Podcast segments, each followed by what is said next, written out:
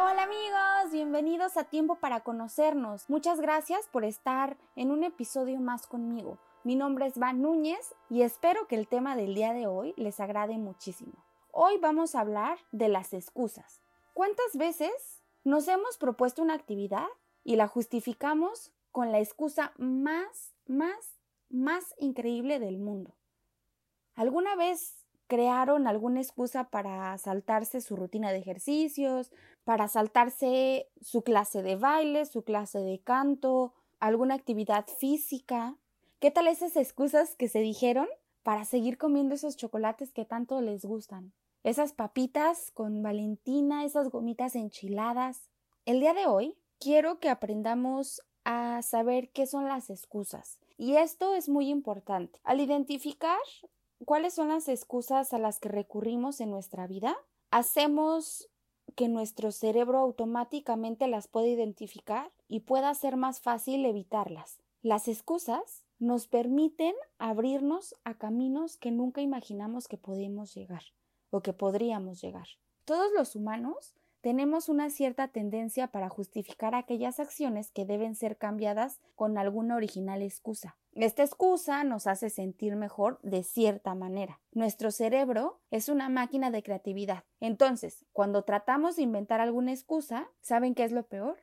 Que creemos que son ciertas. Conocer cuáles son las excusas más comunes a las que más recurrimos es la mejor herramienta para ganar la batalla y lograr tomar acción.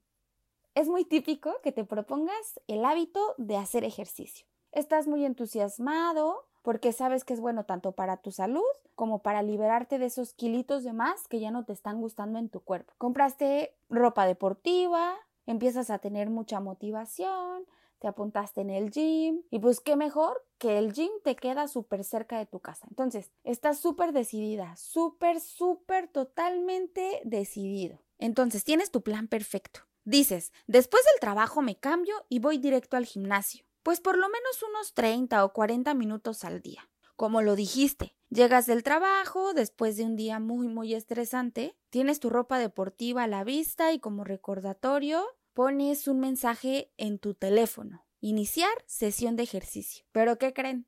Que nos llega ese incómodo momento de tomar acción e irnos inmediatamente al gimnasio. Te empiezas a sentir cansado, y te comienzas a decir a ti mismo, ay, me voy a acostar un ratito en el sofá, pues en lo que cargo energía, en lo que carga mi teléfono y pues ya después de aquí ya me lanzo al gimnasio.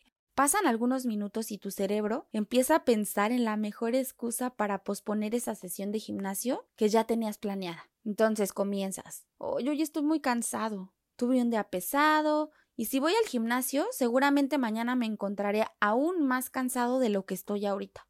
Ay, no, la neta, qué hueva. ¿Qué hueva? mejor mañana.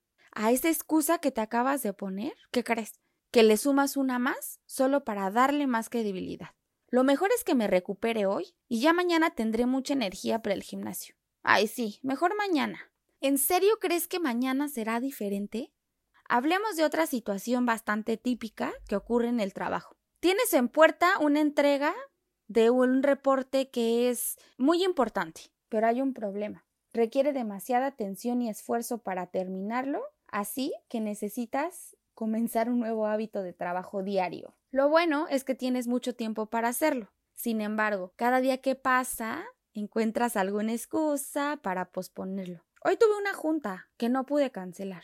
Contestar este correo es urgente. Tuve que ir con mis amigas porque Andrea se sentía súper mal. ¿Hasta cuándo seguirás engañándote a ti mismo? ¿Cuándo tomarás acción? Cuando nosotros tratamos de formar y mantener hábitos, buscamos alguna manera de justificarnos para no cambiar y mantener ese hábito durante esa situación particular. Las cosas se complican porque el cerebro se vuelve cada vez mejor en dar excusas, creando una cadena interminable entre una y otra y otra y otra. Pero les tengo una buena noticia. Y es que si aprendemos a identificar cuáles son estas excusas, podemos rechazarlas y podemos tomar acción ante ellas. Antes de que yo les dé los tipos de excusas que existen, quisiera que mm, también supieran el por qué tenemos esta tendencia de posponer. ¿Por qué posponemos en el momento de tomar acción? Nuestro cerebro tiene la capacidad para crear planes, para recordar, para tomar decisiones, para sentir, etc. Se trata de nuestro mejor aliado para enfrentar la vida y sobrevivir. ¿Pero qué creen? A veces parece como si fuera nuestro propio o peor enemigo porque enfrentamos a la incomodidad, que esto implica pues una dificultad para nuestro cerebro. Entonces continuamente posponemos estas situaciones con algunas excusas y algunas excusas bastante racionales, ¿eh? Entonces, constantemente estamos convenciéndonos a nosotros mismos, pues que no es el mejor momento para tomar esta o aquella acción. El cerebro humano de verdad es tan poderoso que a la hora de incorporar un nuevo hábito, o sea, va a ser tan capaz de engañarnos y de que nosotros tengamos que posponerlo. Existe un término para describir el efecto que causan las tareas no completadas. Este término se llama el efecto Zeigarnik. Dejar inconclusa una actividad genera una carga, una carga de culpa y decepción en nosotros que tu cerebro lo va a guardar con, información negativa.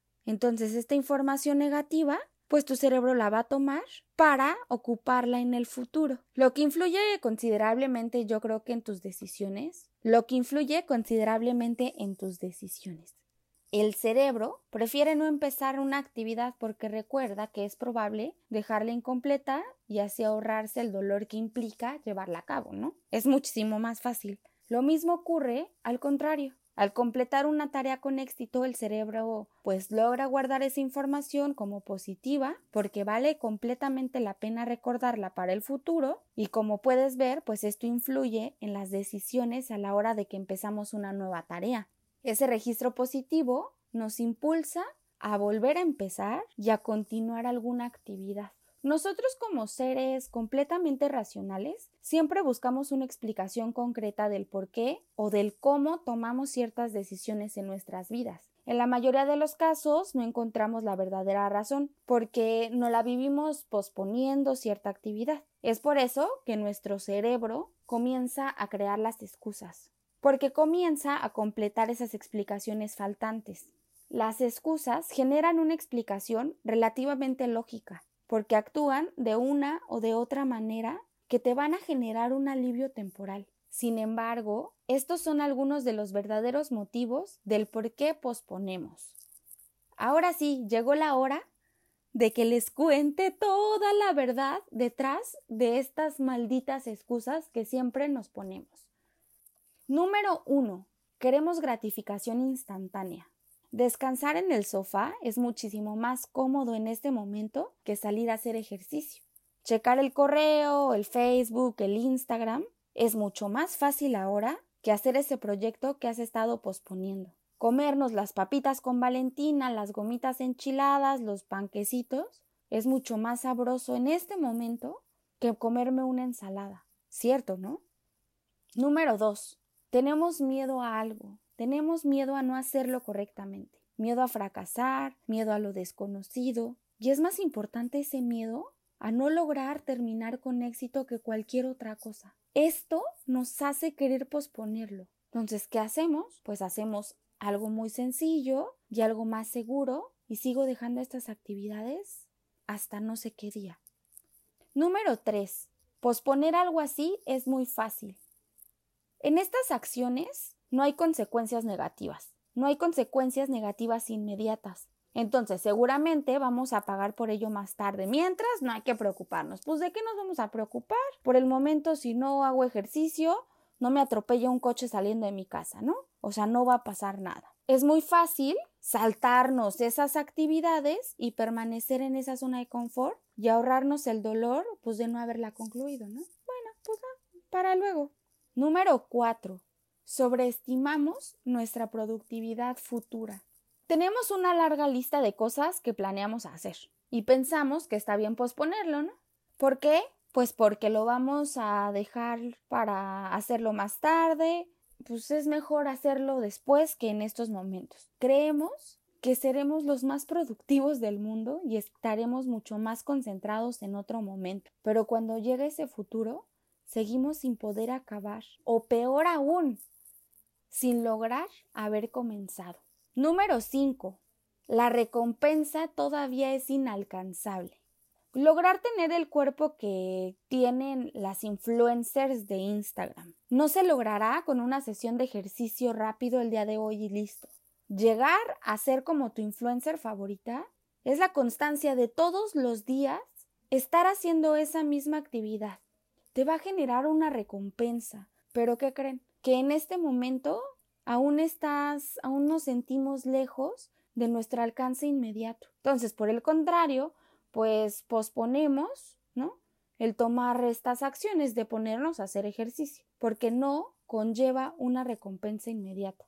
La lista puede seguir, pero el verdadero problema es que creemos en nuestras propias excusas, lo que las convierte en un gran obstáculo. Estamos frenando nuestras intenciones por cambiar. Pero, ¿cuál es la solución a este problema? No les puedo hablar yo de los cinco puntos más importantes y de las excusas sin darles una solución. La solución es muy fácil y tienes que dar marcha al cambio e incorporar en tu vida todos los hábitos correctos. No es la motivación ni la recompensa, es simplemente tomar acción, ser constante y reconocer cuando las excusas están apareciendo en tu vida. Y ya para cerrar, quiero decirles cómo poder detectar tus propias excusas y tomar acción. Punto número uno. Antes de creer en tu pensamiento, pregúntate, ¿en verdad es así? Número 2. Reconoce que es una excusa e ignórala. Ignórala completamente. Número 3. Haz un trato contigo mismo y toma acción. Me gustaría que la actividad de esta semana fuera que pudieran analizar cuál es la excusa más creativa que han usado y si esa excusa las ha llevado a tener que mentir más veces y el por qué y cómo se han sentido después de haber dicho esa gran excusa. Me gustaría mucho leerlas. Este tema es uno de los temas que personalmente me han costado mucho trabajo y que en mi desarrollo personal no había enfrentado en esta batalla a el poder quitar totalmente las excusas de mi vida. Pero al darme cuenta de todo el daño que le hacen a tu vida, Creo que ahora me considero una persona más feliz. Creo en mí y sé que soy capaz de lograr cualquier cosa si yo me lo propongo. Entonces, recuerden que tienen que sobreponerse a sus excusas y dejen de mentirse a sí mismos. Háganlo a partir de ahora. Les envío muchos besos, muchos abrazos. Chao.